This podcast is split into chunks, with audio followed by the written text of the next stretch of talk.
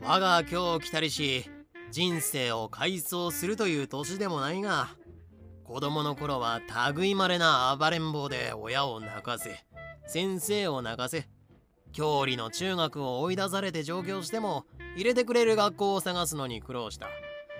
私が苦労したわけではないが親バカというもので私は大体学校というものにめったに顔を出さなかった。たまに顔を出すとたちまち先生と追いつ追われつの活躍となりしかし結局先生を組み伏せるのは私の方であるし当人の身にも辛いことで楽しいものではない。追い出されるのは仕方がない当人の身にはほっとしてこれで悪縁が切れた。全くである。不良少年というものは行きがかりのものだ。当人が誰より辛いのである。けれども親バカだ。改めてれっきとした中学へ入れようとしても受け付けてくれるものじゃない。結局与た者だけの集まる中学へ入学する。そういう中学があったのである。悪縁が切れたから改心しようと思って改心したつもりであったがどこにも行きがかりというものがある。学問はできないけれどもスポーツは万能選手で頼まれてちょろちょろと競技会へ出場すると関東大会でも優勝するし全国大会でも優勝する。九州の落ち武者の大与田者の相撲の選手がクソ馬力で投げてみたって12ポンドの砲丸が78メートルぐらいしか飛ばないものだ。私がひょいっと投げると11メートル吹っ飛ぶのである。柔道すると大与田者がコロコロ私にひっくり返される。くら学問ができないだってこういう連中の中では頭角を表すから私は改心したつもりであったがいつの間にか大与田者の中央に座っていた。九州の落ち武者の多くは創始的ではあるが与田者とは違う。彼らはおおむね自活していた。新聞配達とか露天商。これは今でも学生のアルバイトだが当時はそうざらではない。夜中にチャルメラ服品そば屋もいたし人力車夫。これが儲けが良かったようだ。雨が降り出すとそれっと親方から車を借りて駅や劇場へ駆けつける。雨天だけの出勤で1ヶ月生活できるから割が良かった。この連中も年齢は20を過ぎ一発大人の生活をし女郎街に行ったりして一般の中学生の目には異様であるが与た者とは違う硬派ナンパの本与たは年齢的にはむしろ普通の中学生に多かった落語で言うと「これ佐々吉ヘイ!」というような筒袖の小僧っ子が朝っぱらから56人集まって一升瓶で買ってきた電気ブランを飲んでいる3人分ぐらいの洋服や着物を曲げて電気ブランを買ってきたのである。小僧っ子が酔っ払うと目が座る。ろれつが回らなくなることは同じことだが理性は案外しっかりしていてちょっとした体現相互するぐらいで大人のように取り乱した酔い方はしないものだ。酔うと発情するような傾向もないし芯から疲れているようなところもないせいかもしれない。じゃあ一仕事してこようやと言って酔いの少ないのが3人ぐらい。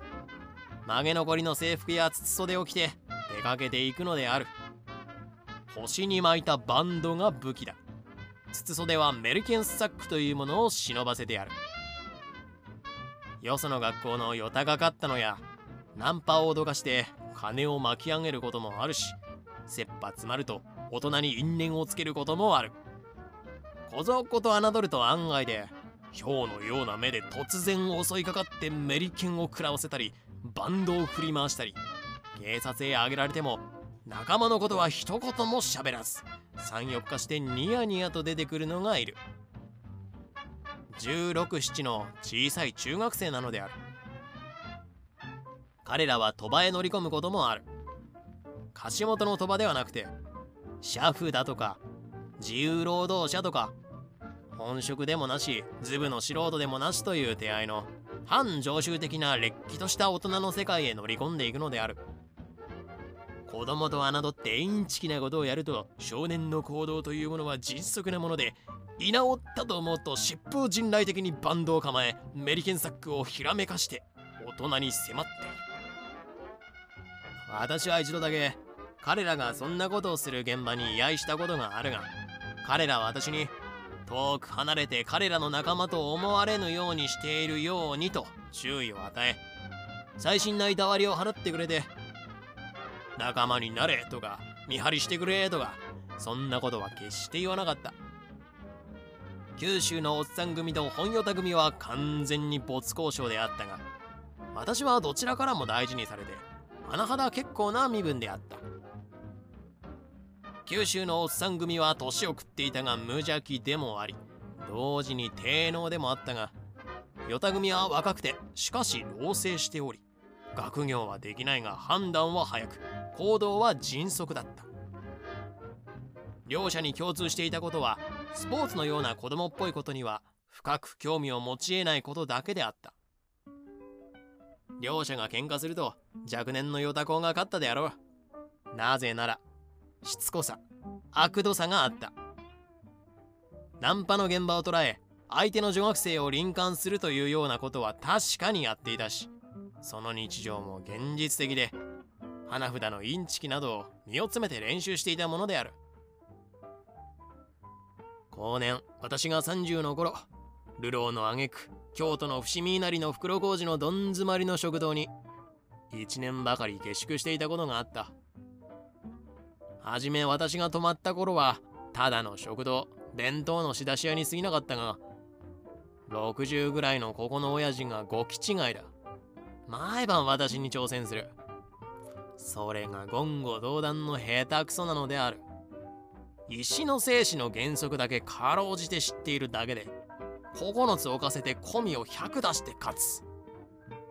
つまり全部の石が死んでしまうのである。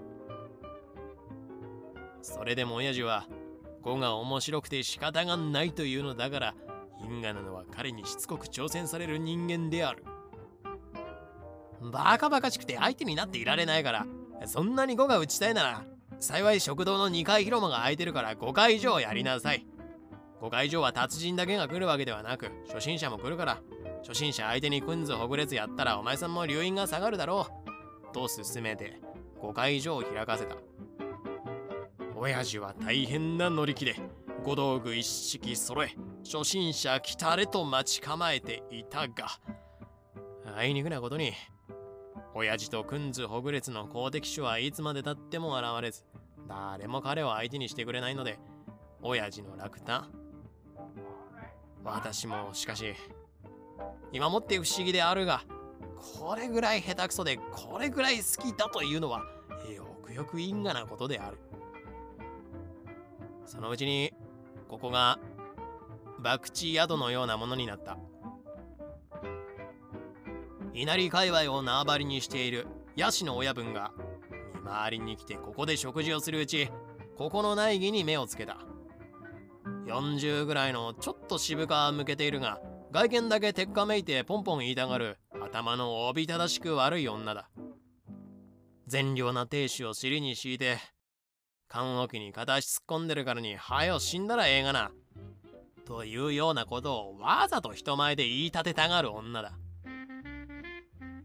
ヤシの親分と聞いて、このバカな苗木が何年間つけたこともないお城になど塗りたくり、ちやほやしたから、それからは親分が見回りに来るたびご休憩の家となり、親分ご食事中は他のお客はお断り、門前払いだ。やがて親分が酔っ払う。親分と内儀だけ奥に残して子分たちは退散し、食堂の親父も2階の戸籍へ追っ払われる。親父は腰が曲がって2階へ登ってくるときは、一段ごとに手もつきながら、うー、うー、うーと張ってくる。関さんという戸籍の番人で、これも下手くそなのを相手に、血迷った馬のような青筋を立てて、ただもう猛烈な速力で碁を打ち始めるのである。なあ、ヤシの親分が来てるな。おっぱらわれたな。ということが常連にはすぐわかるのである。戸籍を当日休業にしてこの広まで跡目披露をやったこともあるし揉め事の手打ち式などもあった袋小路のどん底のはめ板が外れて傾いて食堂の土間にはドブのあふれた匂いがいつもプンプンしているようなところでこんなところで跡目披露や手打ち式をやるようではよっぽど格の下の親分であったにそういない。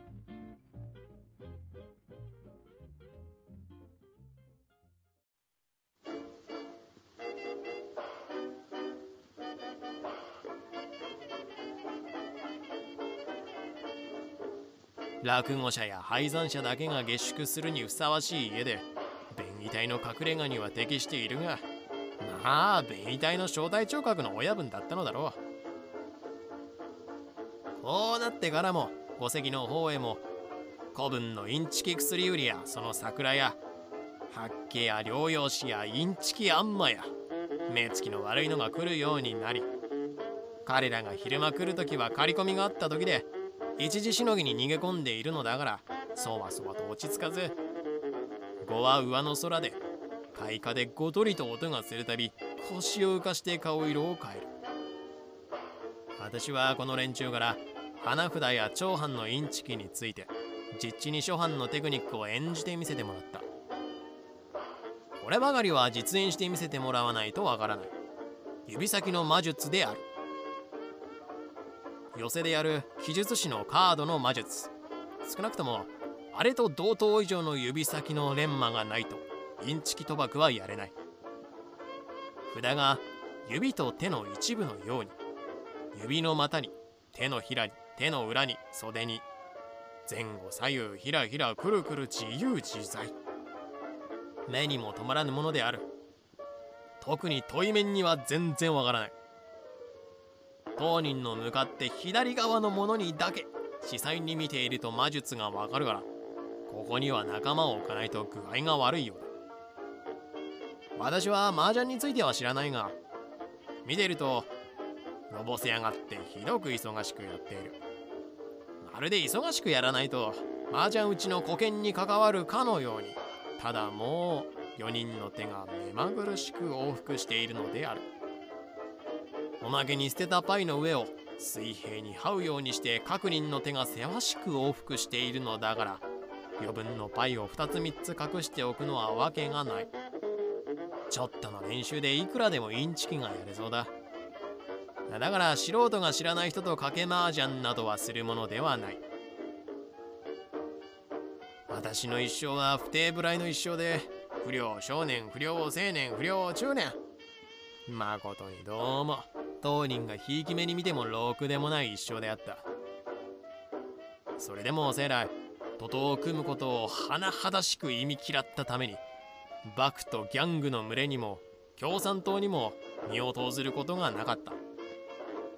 言い換えれば私の一生は孤独の一生であり常に傍観者。また野じ馬の一生であった。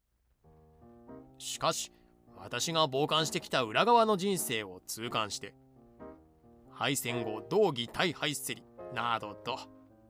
パンパン談笑アロハアンちゃん不良少年の類を指して外嘆される向きは世間知らずの寝言に過ぎないということを強調しておきたい。いつの世にもあったのである。秩序ある社会の裏側に常に存在してきたのだが敗戦後は表側へ露出してきただけなのである。しかし日本の主要都市があらがた焼け野原となって復興の資材もない敗戦後の今日裏側と表側が一緒くたに同居して裏街道の表情が表側の人生に接触するのは仕方がない。まだしも露出は地域的でありそういうものに触れたくないと思う人が触れずに済みうる程度に秩序が保たれていることは敗戦国としては異例の方だと言えるだろう。裏側と表側の接触混同という点ではパンパン泥棒の類よりも役人連の公然たる収賄。役得による主治肉林の方がはるかに異常。亡国的なものであると言い得る。清朝末期に感情原型期という風刺小説が現れた。下は門番小遣いから上は大臣大将に至るまで。管理の収賄主治肉林仕事は表面の辻褄を合わせるだけで手の抜き放題金次第という腐敗堕落ぶりを描破したものでこの小説が現れて清朝は滅亡を早めたと言われている。しかし今日の我々が感情原型記を読むと寛解の腐敗堕落の書相は清朝のものではなくてそっくり日本の現実だ。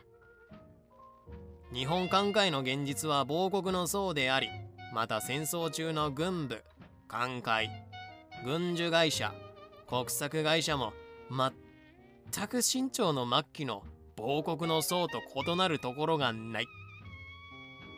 街頭にパンパンはいなくとも課長夫人の疎開後には戦時夫人がいたし戦時的男女関係はザラであった。万人には最低の生活が配給されていたが軍人や会社上司の特権階級は京都の物資の比例においては同じように最高級の主治肉林であったことに変わりはなく監督官庁の役人は金次第であとは表面の帳面面を合わせておけば不合格品 OK だ。そのくせ新聞は一億一心愛国の市場全土に溢れているようなことしか書かないけれども書けないからで。もしも今日同様何でも書ける時代なら同義大敗人心のファイ堕落ということはまず戦争中において最大限に書かれる必要があったのである。新聞が書き立てることができず誰も批判を発表することを許されなかった時代には報道を鵜呑みにして事の実相を気づかず批判自由で新聞が書き立てる時代に至って報道通りのことを発見して皮膚公害幽谷の短足を漏らすという同学者は目が節穴で自分の目では何も見ることができない人だ。口に一紙報告職域報告を号令しつつ腐敗堕落無能の極みを尽くしていた軍部。官僚会社の過密方に比べれば敗戦焼け跡の今日ごく限られたパンパン談笑の存在のごときはものの数ではあるまい。前者はありうべからざるものであるが後者は当然あるべきことでしかもその数は決して多すぎるものではなく今日の敗戦日本は意外に秩序が保たれていると見なければならない。毛出し日本の一般書士が性本来音量で音話を愛する成功の力しむるところであるらしい。監督官庁の官僚や税務管理が特に鬼畜の成功を持つわけでなく一般庶民と同じ日本人なのであろうがどうも日本人というものはもともと一般書士たることに適していて特権を持たせると鬼畜低能となる。今日においては官僚の特権乱用の鬼畜性と一般庶民の音量性との差は甚だしいものがある。批判禁止の軍人時代と違って批判自由の時代においても特権階級の戦王は軍人時代と同じ程度であるからいかに性音量とはいえ泣くこと地頭に勝てないという日本気質の哀れさは東大の奇襲のうちでも万世一系千年の伝統を持ち特に珍かなもののように思われる。諦めや自殺は美徳ではない。税金で自殺するとは筋違いで首をちょん切られても動き回ってみせるという未見弱のごとくに広角泡を吹いて池田蔵省にねじ込み喉笛に噛みついても正義を主張すべきところであろう。どうも枕が長くなり脱線して何が何やらわからなくなってしまった。こんなことを言うつもりではなかったのだが下手な話家はこれだから困る。講座で喋りながら逆上するようでは芸術家の資格がないと心得ていても税務署に話が触れると目がくらむのである。終戦後東京至る所の駅前にマーケットができてカストリを飲ませる。酔ってヘベレキに酔っ払う人種が集まりパンパンとアロハのアンちゃんがたむろする。マーケットというところはもともと売買取引するところだが終戦後はここで女を買うことも間に合うし顔を借りられて身ぐるみ巻き上げる取引もあり一つとして足りない取引がなくみんなここで間に合うこととなった。私は同じ地点で二度スリにやられたが身ぐるみ剥がれたことはない。一度当時はまだ銀座がほとんど復興していなかったが私が焼け跡へ出て小便しているとマーケットに便所はないです。左右からさっと2人の快感が近寄り無言のままさっと胸のポケットに手を差し入れて引き抜いてさっと消えた。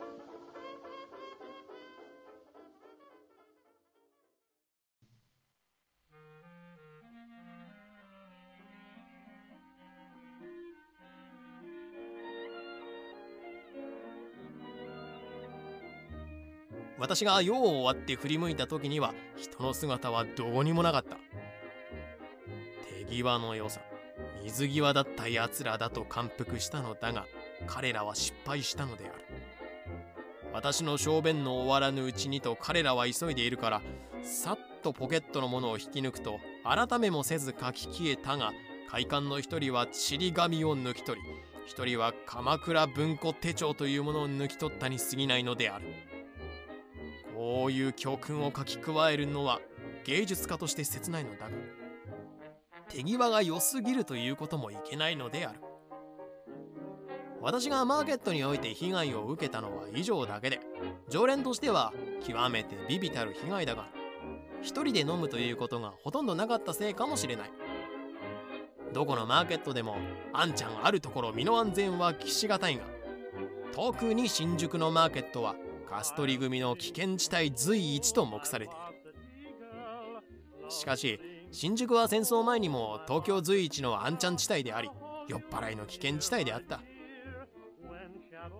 私が中学生の頃は浅草もひどかったが震災後親分連が自粛して浅草の浄化運動というようなものを自発的にまた警察と協力的にやりだしたので私が東京の盛り場を飲んだくれて回る頃には浅草は安全な飲み場の一つであった。いつまでもアンチャン連が生息横行していた盛り場は新宿が筆頭で私も随分やられたものだ。当時ここで一人で深夜まで飲むことが多かったからだ。しかし深夜には大概バーで飲んでいるからバーのマダムや姉さん方は正義派でお客を守ってくれるという両族があり新宿で本当にたかられたこともなく血の雨を降らしたこともない。新宿の与田港は戦争が竹縄となり飲み屋がなくなるまで残っていた。しかし盛り場ではないから一般的に知られていないが戦争前に私がずっと住んでいた蒲田はもっとひどかった。中央線沿線は諸西軍のアパート地帯だが当時の蒲田は安サラリーマンと銀座勤めの女給のアパート地帯で。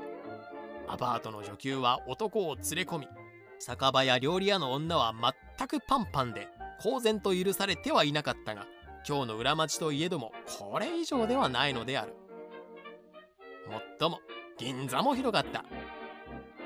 当時はコップ酒屋がどこにもあったが蒲田は安サラリーマンと労働者の町だから夕方になるとコップ酒屋がどっとあふれる。大は4 5 0人詰まるところから小は45人で満員の10銭スタンドに至るまで。お客は主として40歳以上のその日稼ぎの勤労者である。蒲田の与田者はこの連中をたかるのだから悪質であった。どんな風にたかるかというとよぼよぼの労務者が1人または23人で飲んでる横へどっかと座って飲み出す。やがて話しかけて話しかけないことも多いがこのおじさんに一杯と言って一杯酒を取り寄せてまあ飲みねえ受けてくんなと押し付ける。受けなければなぜ受けないと因縁をつけるし受ければなぜ返さぬと因縁をつける。返せばまた一杯押し付けて返させる。中に帰ろうとすればなぜ帰ると因縁をつける？見込んだら話せない。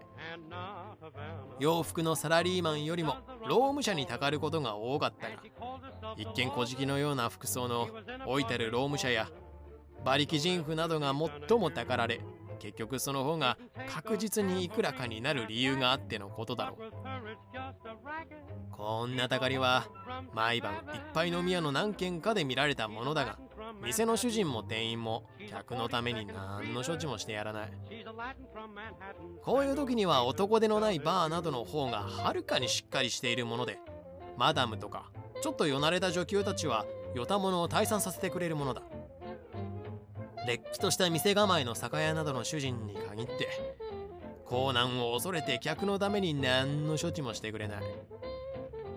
また4 5 0人もいるお客は顔を背けてそ知らぬふりで飲んでいる。うっかりそっちを向いても因縁をつけられる恐れがあるからで事実よたものはよぼよぼのじいさんなどをひどくいじめて正直者が取り出してくるのを待ち構えているのである。私もここでは5人相手に大乱闘やったことがある。酔っていたから随分ぶん殴られた。何遍伸びたかわからないが伸びた数だけ突如として起き上がって飛びかかっていつまでも終わりがないので5人の親分というのが止めに来てくれた。翌日鬼瓦のように青黒く腫れた顔をしているところへ中原中也が遊びに来て手を打って喜び23時間ぐらいつまり彼の酒場へ通う時刻が来るまで。あれこれと腫れた顔の批評をして帰っていったが私は怒ることも笑うことも喋ることもできなかった。顔の筋を動かすことができなかったのである。しかし一つの腫れた無言の顔を相手に3時間もあれこれと意地の悪い批評の言葉が続くところはあっぱれ詩人と言うべきであろう。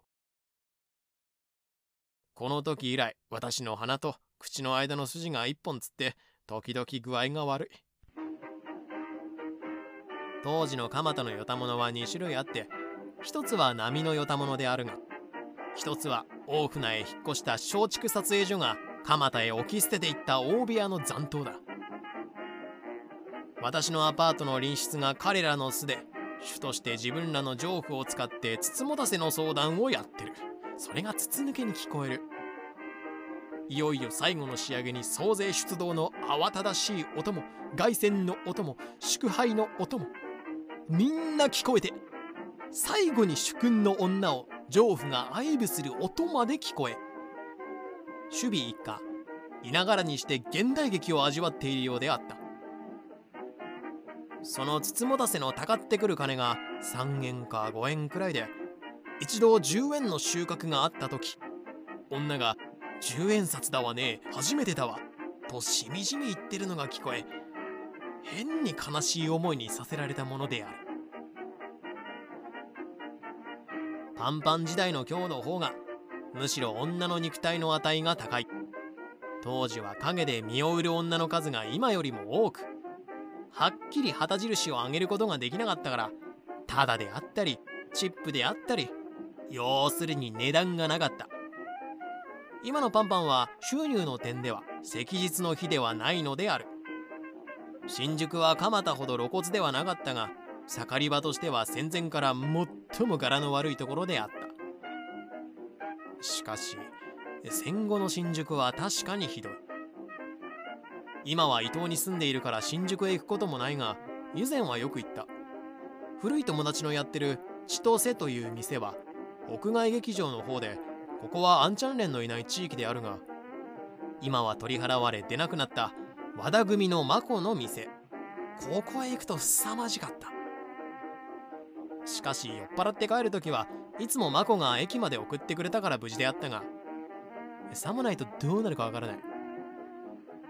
眞子は馴染みの客はみんな駅まで送ってやっていたから私の友人はここであんまり被害を受けなかったようだがしかし編集者などでここのマーケットで裸にされたというようなのは相当数いるのである。そういうのは前後不覚によっていつやられたか当人も知らない場合が多く私がこのマーケットへ飲みに行っていた頃も入り口出口の要所の店には帰り客の衰退を監視している何人連れかのあんちゃんが必ずたむろしていたものである。このマーケットは取り払われたがその C のマーケットは残っておりアンチャンレンの存在は今もって変わりがない人間が何千年の時間をかけて社会秩序というものを組み立ててもひとたび我々の直面した敗戦焼け跡のごときものがあって無政府状態が訪れた際には歴史は逆転して同じ振り出しへ戻ってしもう。いわく暗黒時代である。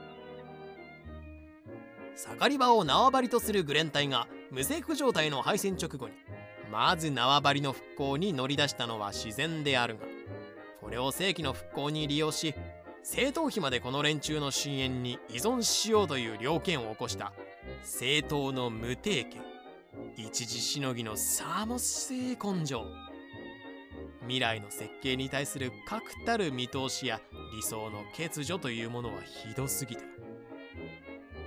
歴史に長しても無能な政府というものは主として一時しのぎのさもしい了見で失敗しているものだ。自分の政敵を倒すために他人の武力を借りてかえって武力に天下をさらわれてしまう。平安貴族の没落。兵器の天下も源氏の天下も南朝の悲劇も無為無能の政府が一時しのぎに人のふんどしを当てにしたせいだ。敗戦後のいくつかの政府は歴史上最も無能な政府の標本に属するものであったが占領軍の指導で対価なきを得たのであった。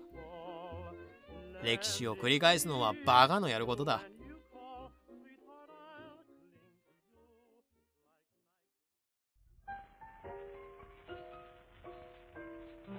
歴史は過ちを繰り返さぬために学ぶ必要があるのである。数年前からボス撃滅を叫びながら今もって各地はボスの勢力下にありなかなかもって撃滅どころの段ではない。代議士府県会議員市町村議員にも多数のボスが登場しているしボスでない議員もボス化し困ったことには役員官僚もボス化しているから。盛り場のチンピラ。あんちゃんなどはまだまだ可愛い方だと言わなければならない。私は1950年4月15日という土曜日に許可を得て新宿駅前の交番に立番し続いて上野公園の西郷さんの銅像下の交番に詰めおまわりさんの案内で上野の森の夜景を見せてもらった。新宿の方はほとんど驚かなかった。なぜなら我々が酔っ払った場合または酔っ払った周囲においてありがちなことがどっとまとめて起こっていたに過ぎないからである。しかし天下名題の新宿だけあって交番の忙しいこと。その半分は酔っ払いの解放役で死んだように酔っ払って交番へ担ぎ込まれ何をされても目を覚まさずこんこんと眠り続けているのがいる。何を飲んでこんな風になるのだがその昏睡状態というものは尋常一様のものではない。22歳の身長のギャバ人の背広をきちんと着たサラリーマンだった。解放窃盗現れるのも無理がない。解放窃盗というのは解放するふりをして身ぐるみ持ってくのを言うのだそうで新宿のマーケットでは酔っ払いが主としてこの被害を被るのである。もっともこれには非常に紛らわしい場合がある。ぐでんぐでんによって知らない酒場へ引きずり込まれる。引きずり込まれるというのは客引きの女給が街頭に無数に出て行ってタックルするからだ。感情が足りなくて時計や上位を型に取られて追い出される。酔っ払い先生がこれを自覚していればいいのだがふと気がついて所持品や時計や上位のないことにだけ気づいた場合が厄介で解放窃盗にやられたのだが感情の型に取られたのだが本人がわからないから厄介である。こんなのが来た。酔っ払っているのは四十五六のどこかの課長さんだ。これを交番へ引きずり込んだのは喫茶店のマダムで年は32だと言ったが大柄で骨が太く顔に剣があり噛みつかれそうな異常符だ。男は痩せて小さくて叙情婦に腕を取られて文字通り引きずり込まれてきたのである。マダムも酔っていた。そして一人の女給を連れていた。無線飲食です。感情を取ってください。とすごい剣幕で突き出した。その感情というのがたった100円なのである。女給が街頭に出張していると男が酔っ払って通りかかったのでタックルした。もうお酒は飲みたくないというので女給が勧めて牛乳2杯取らせた。男が1杯女給が1杯それが100円である。1杯50円の2杯ね。お砂糖入り牛乳ですよ。だから50円。ジョジョークはお砂糖入りを繰り返し強調した。男はカバンを持っていたのである。感情を払う段にカバンがなくなっているのに気がついた。いくらか酔いが冷めかけたのである。しかしまだ全然ろれつが回らない。カバンがなくなったから払えない。払わんとは言わ僕はこういうものです。男は名刺を取り出したがよろけてふらふら「ほい!」と言って前へのめりそうになったり今喋っていることを明朝覚えているとは思われない。おまわりさんは名刺と定期券を合わせて調べたが確かに本人の名刺だ。けれども叙情婦は承知しない。所持金がないと知りながら今すぐ払えという激烈な興奮だ。つまり上位か何か型に取り立てる魂。胆らしい巡査も呆れて。たった100円のことじゃないか。と叱りつけたが女はひるむどころか。じゃあ明日の何時に交番の前で払うとおまわりさんが証人になって責任を持ってください。とずうずうしいことを言い出した。勝手に責任を押し付けられてはおまわりさんもたまらないから。名刺をもらってるんだから信用したらどうかね。偽の名刺じゃないことが証明済みなんだから。こちらの方も悪意があるわけじゃない。酔っ払ってカバンをなくしたために払えないことがはっきりしとるじゃないか。いや僕必ず払う明日の朝7時ここで払う。と男は胸をそらして威張ったがろれつが回らずよろめき続けている。今の約束も明朝忘れているだろう。女もこれ以上頑張るのは不利と見たらしく。たった100円ですからね。よろしい。この人を信用しましょう。私は信用して引き取りますから。この人のカバンを探してあげてください。そう言ったから帰るかと思うとそうでもない。帰りそうにしては険しい顔をきっと押し立てて。この名刺を信用して引き取りますがこの人のカバンを探してあげてください。頼みますよ今度は男のカバンを探してくれということをしつこく言い出していかにもそれを押し付けるように頼みますよと繰り返す。その必要さに巡査も腹を立てて君のカバンでもないのに何をしつこく頼むことがあるか君に頼まれなくても我々はそれが職務だから余計な世話を焼かずに用が済んだら引き取りたまえ。カバンをなくして気の毒だからさ。じゃ100円。明日ここへ届けてください。とカンバのような鼻息で女は引き上げた。ところがそれから2 3 0分すると交番の45軒横の駅の玄関の柱に女が何か大事そうに抱えて交番の巡査にこれ見よがしに佇んでいるのである。その風呂敷包みはちょうどカバンぐらいの大きさだ。無論カバンのはずはないがいかにも疑ってくれという様子であまりにしつこくまた肉肉しいやり方である。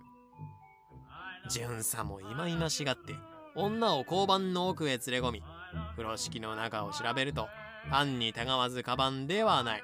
しかし一計を暗出してあのお客だがねカバンを君の店でなくした。君の店までは確かにカバンを持って行ったと言ってる。君を疑るわけではないが相手が酔っ払いでも君の店でなくしたらしいという以上一応君の店を調べなければならないから案内してくれたまえ。君を疑ってるわけじゃないから悪く思うね。とこのおまわりさん年は若いがなかなか言い方が巧妙である。ええそうでしょうとも。あの人がそういう以上は。調べを受けるのが当然ですよ。と女はまるでそれを待っていたようである。聞いてる私は何とも不快だ。この女は全部筋書きを立ててやってるのである。巡査は女に案内させて調べに行ったがもとよりカバンのあるはずはなかった。巡査は男が女の店へカバンを忘れたと言ってると言ったがこれは巡査のとっさの方便で男は全てを記憶していないのだ。どこで飲んだかも覚えていない。あの女の店で酒を飲んだと言ったりする。牛乳じゃないのか？と聞くと不思議そうに考え込んでしもう。そこでも酒を飲みそこを出てからよそでも飲みまた戻ってきて牛乳を飲んだのかもしれないし。しかし男の記憶は暴漠として全く失われているようである。客が前後不覚と見てカバンを巻き上げそれをカモフラージュするために100円の無銭飲食だと言って交番へ突き出したのかもしれないしカバンを盗んだように疑われそうだから交番へ突き出したのかもしれない。状況だけではどうにも判断がつかないしつけるわけにもいかない。しかし女の態度はいかにも憎たらしいし作為的だ。そして男のカバンにこだわりすぎる。私が見ていた感じから言うと女が犯人だとは言い切れないが犯人の素質は十分にあることだけは確かである。世間にザラに見かける女ではない。こういう奇怪な人物が酒場を経営し女給に命じてお客をタックルさせ前後不覚の客に飲み物を押し付けて売るというのが新宿の公然たる性格なのだから穏やかではない。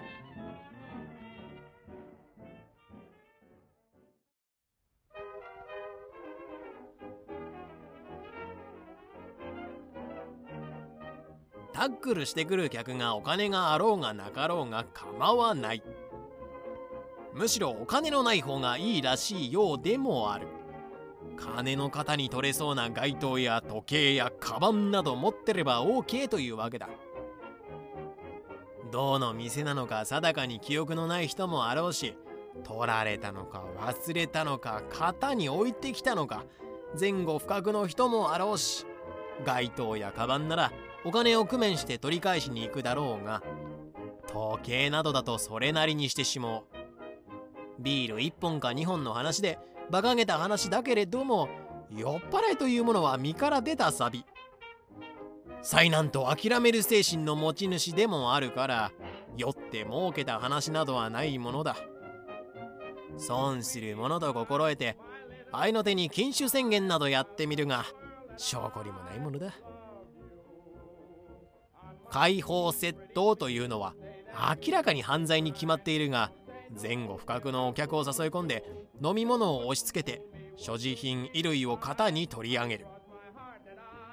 山賊とか足立ヶ原のババアかなんかが宿屋を内職にしてそんなことをやってるわけじゃなくて帝都の裏玄関れっきとした新宿の駅前マーケットの公然たる性格だから東京にはジャングルがあるのである。しかしジャングルにはスリルがある。虎や狼怖くはないというのはカンカン娘だけではなくて酔っ払いは虎や狼にも相手がある。足立ヶ原を承知の上で乗り込むのだから身ぐるみ剥がれたっててめえが悪いんだ。なるほどそうか。しかしねそんなことを言うと酔っ払いが悪くて解放窃盗がいいみたいじゃないか。どっちも悪いや。あそうか。酔っ払いというものは解放窃盗にやられても天を恨まず人を恨まず自粛自戒して3日間ぐらいずつ禁酒宣言などというものをやる。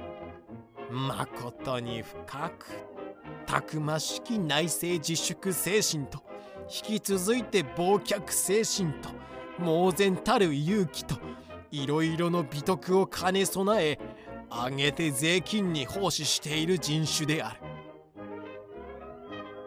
え我が身を考えるとよその酔っ払いを悪く言うわけにはいかないが交番の中から眺めていると酔っ払いというものは世話の焼けるもんだね。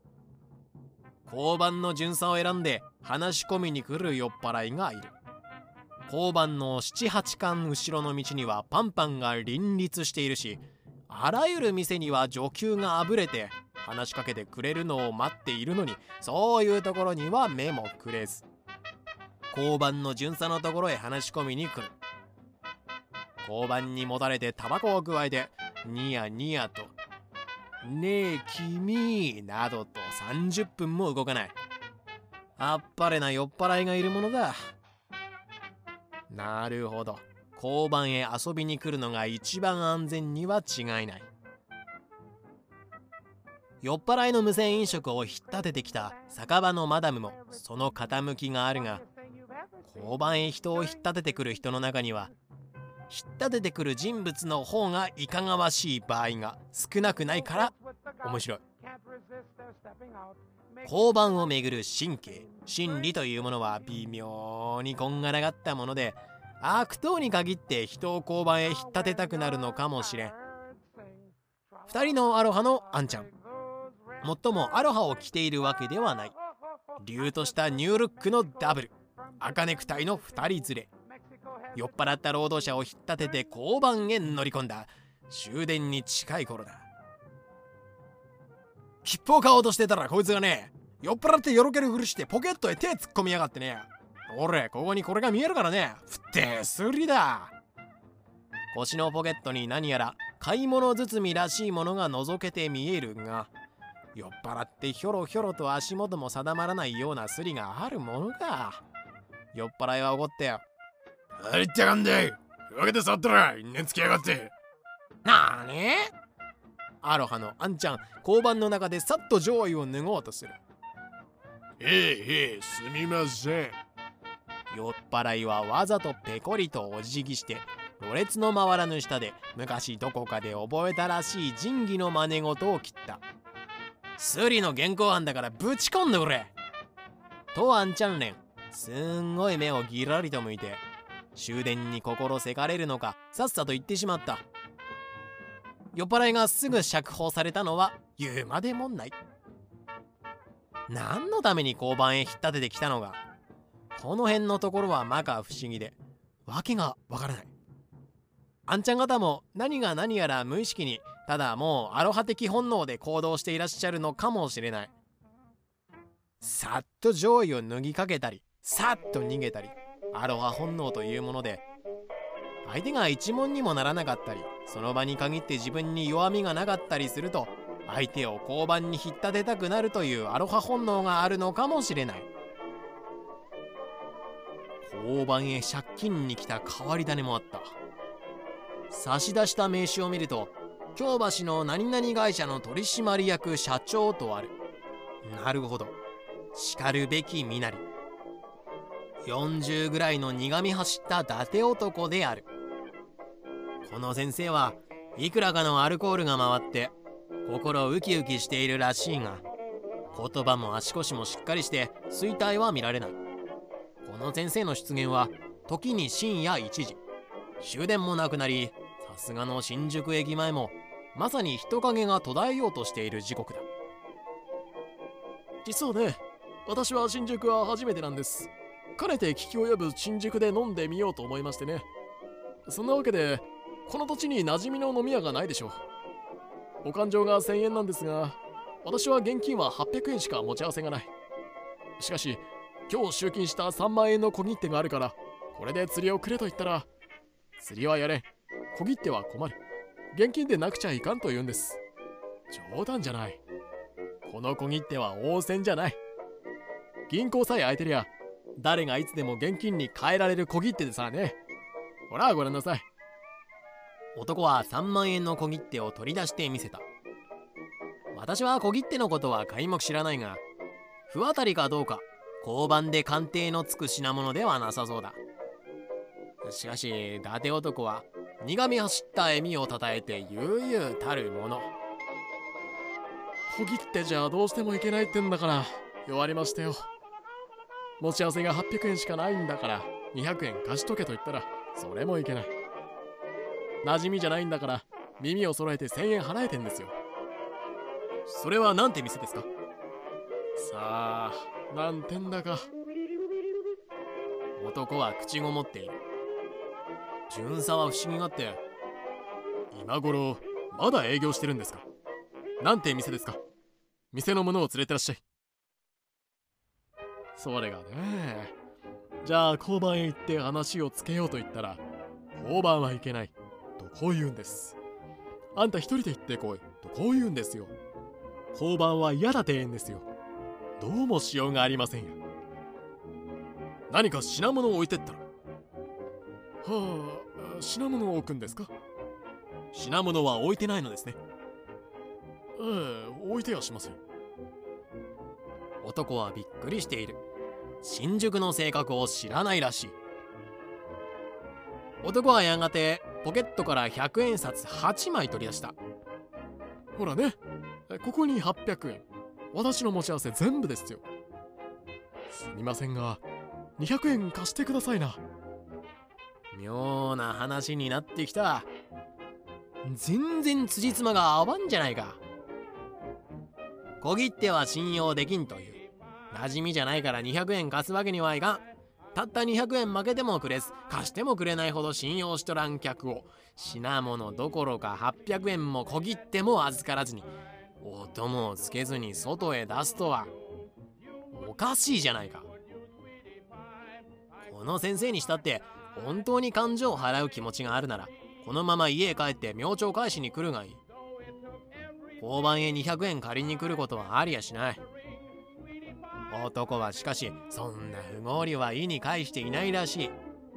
小切手を交番の机の上へ置いて。ねえ小切手をお預けしますよ。明朝銀行が開きさえすりゃ現金になるんですから現金に変えてお返ししますよ。これを肩に200円立て替えてください。交番ではそういうことをするわけにいきません。何あなた個人的に一時立て替えてくださいな。小切手お預けしますから。お金はお貸しできませんが勘定の話はつけてあげますから。店の者を連れてきてください。それが交番は嫌だってんで困ったな。いいじゃないですか。200円貸してくださいな。この小切手お預けしますよ。交番だから信用してお預けするんですよ。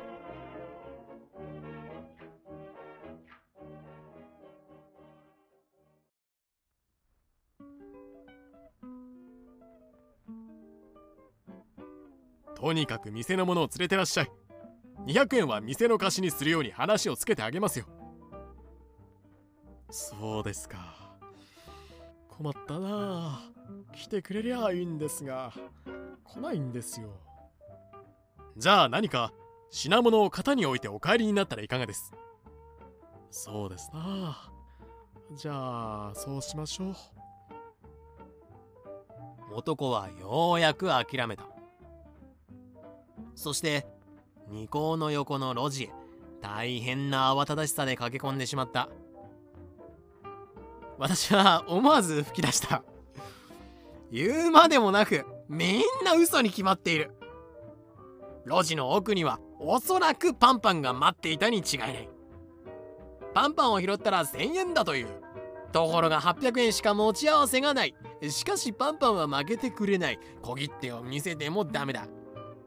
そこでパンパンを待たせておいて交番へ200円借りに来たわけだ。200円借りて小切手を預ける。これぐらい安全な保管所はない。一石二鳥というものだ。すでに飲んだ酒の勘定なら800円の有り金まで持たせたままお供もつけずに外へ出すはずがないじゃないか。慌ただしく駆け込んだまま再び姿を見せなかったところを見ると800円でパンパンを説得するのに成功したのだろう。路上で寝ているのを拾われてきた酔っ払いが交番の前に寝せてある。小便は垂れ流し上半身はヘドまみれ。つまり上下ともにお仏まみれで。これなら解放セットも鼻をつまんで近寄らないだろう。とても交番の中へ入れられないので前の路上へ寝せておくわけだ。まったく昏睡状態でいつ目覚めるともわからない。ちょっとした交通事故が一件あったほかは私たちがこの交番で接したのはもっぱら酔っ払い旋風であった。応援いとまなしであった。田川博和が私の横で深刻そうに腕組みしてつぶやいた。もう新宿じゃ飲まん。悲壮な顔だが禁酒宣言というものは3日の寿命しかないものだ。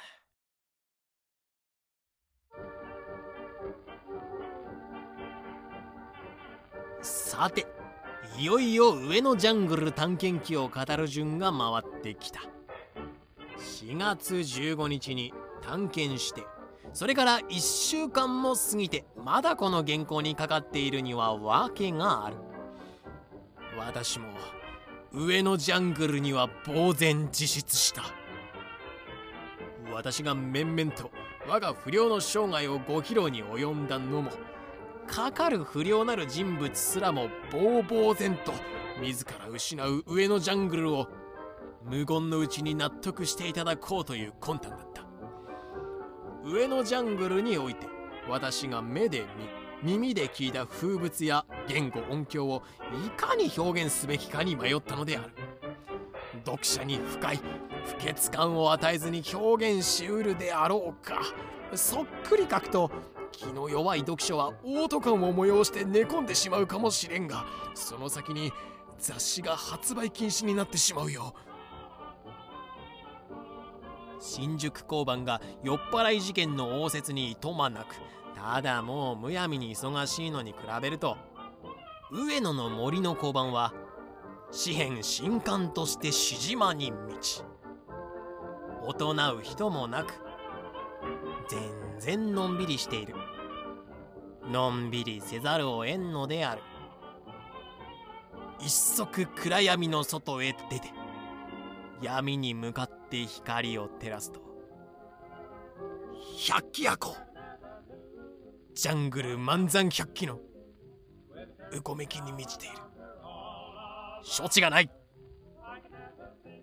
新宿は喧騒に満ち時に血まみれ事件が起こっても万人が酔えば自らも覚えのある世界であり事件であって我々自身の生活から距離のあるものではない。いつ我々が同じ事件に巻き込まれるかもしれないという心細さを感じるのである。上野は異国だ。我々が住み生活する国から人体の距離がある。何千リアルか知れないがそこは完全な異国なのだ。天下をやじ馬を持って任じる私が終戦以来一度も上野を訪れたことがないとは不思議だがしかし私が見た上野はぶらりと出かけて見聞できる上野ではない。ピストルを持った警官が案内してくれなければ踏み込むことのできないジャングルなのである。私は上野を思うたびにいつも思い出す人物があった。昔銀座裏に千代梅という飲み屋があった。ここに山さんという美少年の居候がいた。年は18左団次のお弟子の女方で小山という言葉から山さんと愛称されていたが水も滴るような美少年だ。当人は自分を女優という。私は女優ですというのである。男の服装はしているが心は全く女であった。私はこの山さんに惚れられて3年間執念深く付きまとわれた。私は作刀した性欲には無縁で付きまとわれて困るばかりだ。しかし山さんという人物は実に愛すべき美徳を備え歌舞伎という古い伝統の中でしつけられてきたのだから義理人情に厚くたしなみ深くかりそめにもはしたない振る舞いを見せない。私につきまとうにしても歌舞伎の舞台の娘が一途に男を慕うと同じありさまで思い詰めているばかり。踊りや長唄などの稽古にかこつけて私を訪れてきちんと座って芸道の話をしたり聞いたり。しかし時には深夜2時3時に自動車で乗りつけて私が出てみるとただ焦然とうなだれていたりして。こういう時には困ったものだ。そんな時には随分邪険に叱りつけたり追い返したり時には私が酔っていてひどいいたずらをしたこともあった。深夜にやってきてどうしても私から離れないから暖色駅のある九州男女呼び迎え私はそっと抜け出して正路へ走ってしまった。そこから電話をかけてみると山さん受話器にしがみついて殺されそうです。助けに来てください。全く悪いいたずらをしたものだ。世の荒波にじっと耐えて高貴な魂を失うことなく潮梅の苗木に対しては忠義一途。人々に親切で思いやり深く。人柄としては世に稀な少年だった。学問はなかったが歌舞伎の芸で鍛えた教養があった。その後私が東京を去りそのまま音信が絶えていたが終戦2年目。私が小説を発表し住所が知れると一通の手紙をもらった。戦争中は自分のようなものまで徴用されて旋盤機などに取り付き指も節くれてしまったがそれでもお国に尽くすことができたと満足している。今は誰それの一座におり何々劇場に出演しているからぜひ来ていただきたいと懐かしさにあふれ立っているような文面であった。一度劇場へ訪ねてみようと思いながらそれなりになっていた。そのうち上野の森だの談笑だのと騒がれるようになりそれにつけて思われるのは山さんだ。歌舞伎の下っ端はもともと生活が苦しかったものだが終戦後は別して歌舞伎の経営不振でお給金はただのようなものだという。とても暮らしが立たないとすれば他に生活力のない山さんが自然やりそうなことは思いやられるのである。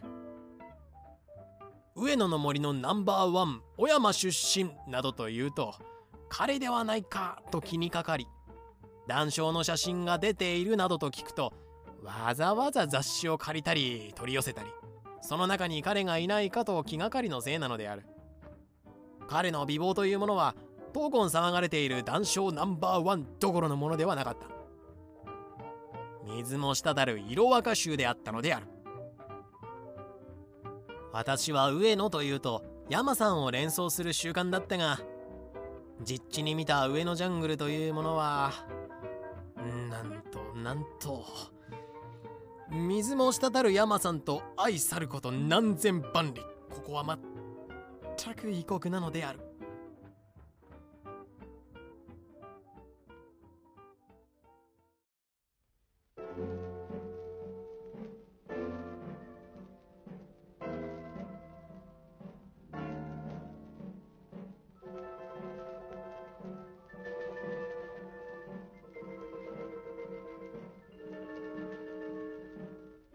公園入り口に100人ぐらいの人たちが群れている。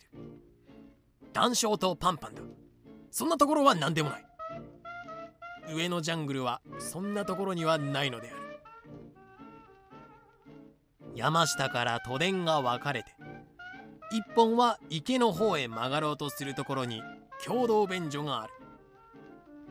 あの便所が柿屋の仕事場なんですよ。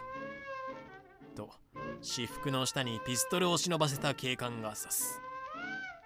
鍵屋？つまりマスターベーションを書かせるという指の商売。お客は主として10年以上の男です。この人がと思うような好意交換が来るものですよ。捕まえてみますとね。パンパンを買う常連の中にも社会的地位のある人がかなり紛れ込んでいるんですよ。私たちは共同便所へと進んだ。20メートルぐらいまで来るとしゃがれ声で「買い込み!」とうめく声巡査はパッと駆け寄って懐中電灯一銭柿屋を捉えるためでなく現場を我々に見せてくれるためだしかし刈り込みを察知されたのが早かったので便所の入り口へ駆けつけた巡査が懐中電灯で中を照らし出した時には7人の男が雲の子を散らすように逃げ出る時であった。一瞬にして八方へ散る。ヨレヨレの国民服みたいなものを着た50過ぎのじいさん。3 5 6の兵隊風の男。などなど。いずれも街頭で靴を磨いているような人たちだが共同便所の暗闇の中で泥靴を磨くにふさわしい彼らの手で一物を磨いてもらう趣味家はどんな人々なのかまるで想像もつかない。柿屋の料金は50円です。とおまわりさんは教えてくれた。田川君と徳田淳君が付き添ってくれたが徳田君は社の帰りに一度は上野に立ち寄ってちょっとぶらついてみないと心が満ち足りないという上野通であったがかほどの通人にして柿屋の存在を知らなかった。つまり公園入り口にブラブラ群れている100人余りの岩礁パンパンがいわゆる一般人士に名の知れた野上で共同便所から池の端の都電に沿うた一帯の暗黒地帯はピストルの護衛がないととても常人は踏み込めない。通人も踏み込めない。ただ命がけの大趣味家だけが踏み込むのである。私は皆さんをそこへご案内するわけだがピストルの護衛好きでも足がすくんだ。まあしかし可憐なところからお話ししよう。私たちを案内してくれた警官は天才的なほど勘の鋭い人だった。彼の五感は研ぎ澄まされているようだ。私がまだ何の予感もないのに彼がにわかに暗闇の一点をパッと照らし出す。そこに確実に現場が展開されているのである。彼が失敗したのは柿屋の時だけだった。彼はすれ違う女を照らし出した。ズックのカバンを肩にかけている。彼は無言でカバンの中を開けさせたこの女は推しなんです。上野には推しのパンパンが12名いるのです丸みのある顔。いかにものんびり明るい顔だ。屈託のない笑い声。口と耳がダメなんだということを自分の指で指して示した。小ざっぱりしたワンピース。清潔な感じである。カバンの中にはきちんと折りたたんだ何枚かの新しいタオル。紙。歯磨き類がきれいに整頓して詰められている。ビタミン B の売薬とサックが入っている。上野が安住の地なのだ。他に生活のしようがないのに違いない。綺麗好きで整頓好きの彼女はしかしのんびりとお宅の上野に身を任せている。他のパンパン男性は群れていたが彼女は一人で真っ暗なひっそりしたジャングルのペーブメントを歩いていた。まるでお嬢さんが一人ぼっちで銀座を歩いているように。巡査が懐中電灯を消すと彼女は振り向いてコツコツと静かな足音で歩き去った。巡査はさっと身を翻して植え込みの中へ駆け込んだ。間髪を入れず我々が追う。さっと懐中電灯が照らしたところ堀際で男女が立って仕事をしている。光が消えた。この巡査は思いやりがあるのだ。刈り込みではないから女に逃げる余裕を与えているのだ。女は塀の向こうへ逃げ去った。男は狐につままれたような顔でズボンのボタンをはめ忘れてぼんやり立っている。いくらで買ったか。200円。よし行けよズボンのボタンをはめるぐらい忘れるな。男が去った。するともう一人。義足の男がそれに続いてコツンコツンと義足の音を鳴らしながら立ち去っていく。どこにいたのだろう。そしてどういう男だろう。光で照らされた輪の中にはこの男の姿は見えなかったのである。巡査はそれには目もくれず足元の地上を照らしてみせた。類々たる紙くず戦場の後ですよ。立ったまま仕事するほどの慌ただしさでも紙は使うと見える。50ぐらい紙くずが散らかりそれがみんな真新しい。この一夜のものだ。靴で踏む勇気もなかった。なおも暗闇のペーブメントを歩いていくと歩道に2 3 0人の男女が立っているところがある。その3分の2はパンパンだが男も混じっていてお客でもなければ談笑でもない。この道沿いに掘ったて小屋を作っている人たちでパンパンの営業とある種の利害関係を持っている人種だ。巡査はその一群れの隅っこで立ち止まったが群れに目をつけているのではなく何か奥の暗闇を伺っている様子である。私たちも仕方がないから立ち止まる。場所が悪いや。入れ替わり立ち替わりパンパンが誘いに来るし。みんな見ているし。薄気味悪いことをおびただし。い佇むこと34分。警官身を翻して暗闇へ駆け込む。我々も一塊にそれに続く。我々の目の前に懐中電灯の光の輪がパッと映った掘ったて小屋だ。一坪もない小屋。天井も四辺もむしろなのだ。地面へ直にむしろを敷いてそれが畳の代わりである。むしろの上に毛布一枚そこに一対の男女がまさしく仕事の最中であった。仕事の傍らに5つぐらいの女の子が眠りこげている。私はそれを見たのを見届けると警官は光を消して男は出し去ってよろし女は支度して出てこい。男がごそごそと這い出して去る。ちょっとまだ光で照らすと女がズロースを履いたところだ。女はワンピースの服ストッキングもそのまま。ズロースだけ取って仕事していたのである。小屋の外の暗闇に3 5 6の女が呆然と立っている。田舎者じみた人の良さそうな女だ。赤ん坊を抱いている。この女が掘ったて小屋の主なのである。仕事の横で寝ていたのはこの女の子供。抱いているのはパンパンの子供。仕事中預かったのだ。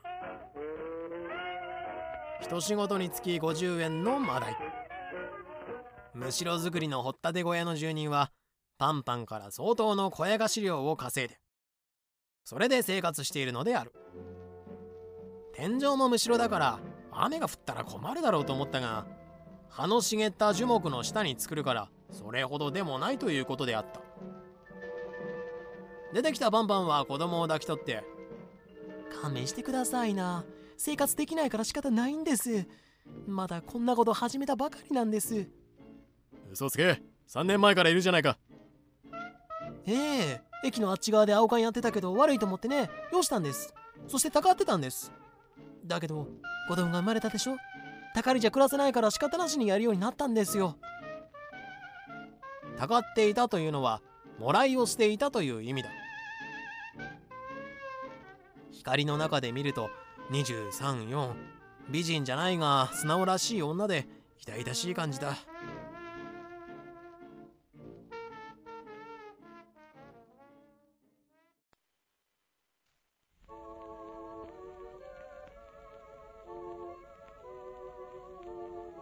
青缶だの植え込みの陰で立ったままだのよくても掘ったて小屋という柄の悪いこと随一の上野だがそれだけにここのパンパンはグズで素直で人が良くて。3日やるとやめられないという小じのようにのんびりしたところがあるのかもしれない。今日だけは勘弁してください。まだお金ももらわなかったんです。よしよし。今日は勘弁してやる。しかしな。巡査は私に笑顔で何か聞きたいことがあったらと知らせたが私は聞きたいこともなかった。私たちはそこを離れると20人ぐらいの群れが私たちを取り巻いてぐるぐる回りながら一緒に歩いてくる。さては来たなと私はスワといえば囲みを破って逃げる用心しているといつの間にか囲みが解けて彼らは私たちから離れていた。弁天様の前の公園へ出る。様相の女に化けた談笑が巡査と見て取って「あら旦那」とからかって逃げる。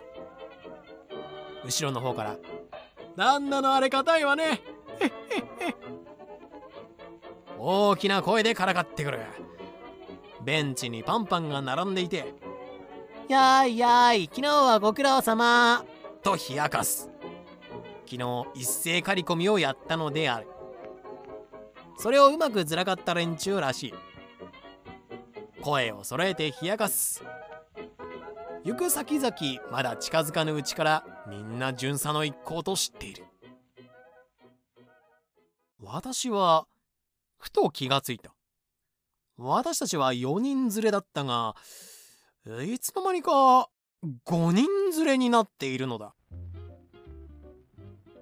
スルスルと囲みが解けた時その時から実は人間が1人増えていたのである。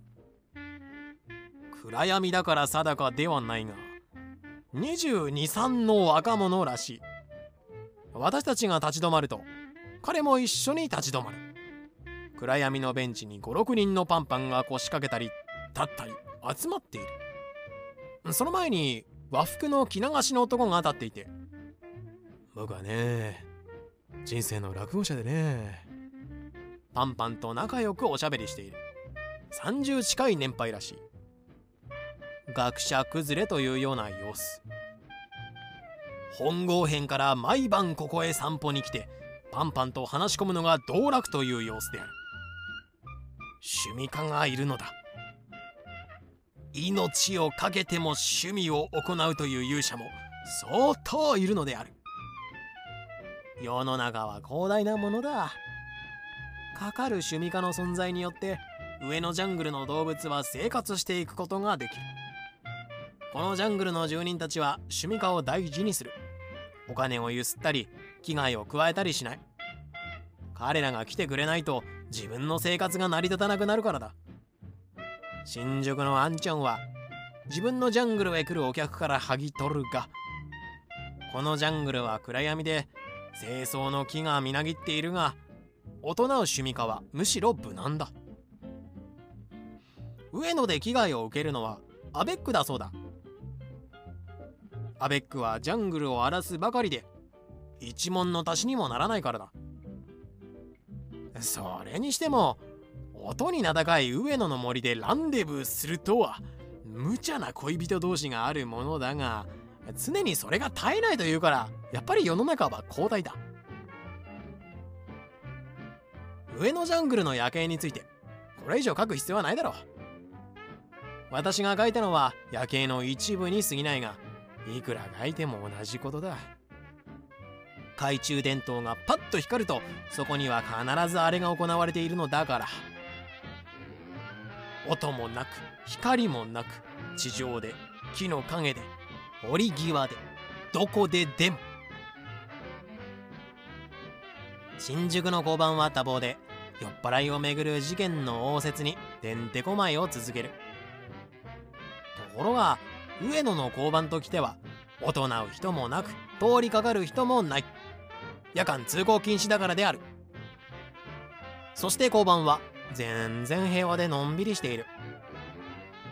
しかしもしも、えー一足交番を出て懐中電灯を照らすならこれまた応接にいとまもんない。とてもキリがないことになるからジャングルのしじまをそっとしておいてより大いなる事件の突発に備えているというわけだ。しかし上のジャングルの平和さから我々は一つの教訓を知ることができる。上のジャングルの構成までにはヤクザの組織ヤクザ的ボスの手がほとんど加えられていない。戦争の自然発生的な男女の落ち武者がジャングルに雑居してしまっただけだ。上野は異国であり我々の生活から遠く離れたジャングルであるがそして百鬼うごめく夜景にもかかわらず百鬼のおのずからの自治によって概して平穏だ。満山暗闇ながら概して平穏なのである。ボスの手が加わらずボスの落ち武者もいないからだ。家もなくまたはむしろの小屋に住み自らの住む暗闇のジャングルを平和に保つ異国人こそ悲しく痛々しく可憐ではないか。私は彼らを愛す。彼らの仕事には目を背けずにいられないが彼らは多分私よりも善良かもしれない。あの山さんがそうであったように上のジャングルの夜景にはまさに道義もも抜かれたが目を覆いたい不潔さにもかかわらず翻って思えば一末の清涼なものを感じられる。彼らが人を恨まず自らの定めに休んじ小さく安らかにむしろの小屋を守りジャングルの平和を守っているからだ。我がジャングルで金をゆすり衣服を剥ぎ血を流している他の盛り場のあんちゃんはゲのゲだ。精神的にはこの方が異国人に相違ない。焼け跡の多くがまだ復興していないのだからジャングルが残っているのは仕方がないが上のジャングルの方は当分そっとしておいでやっても我々と勃興省でもありどこか切ないいじらしさもあるのではないか。そうそう叩き潰す必要のあるのはボスとボスの作った盛り場の組織とあんちゃんの存在だ。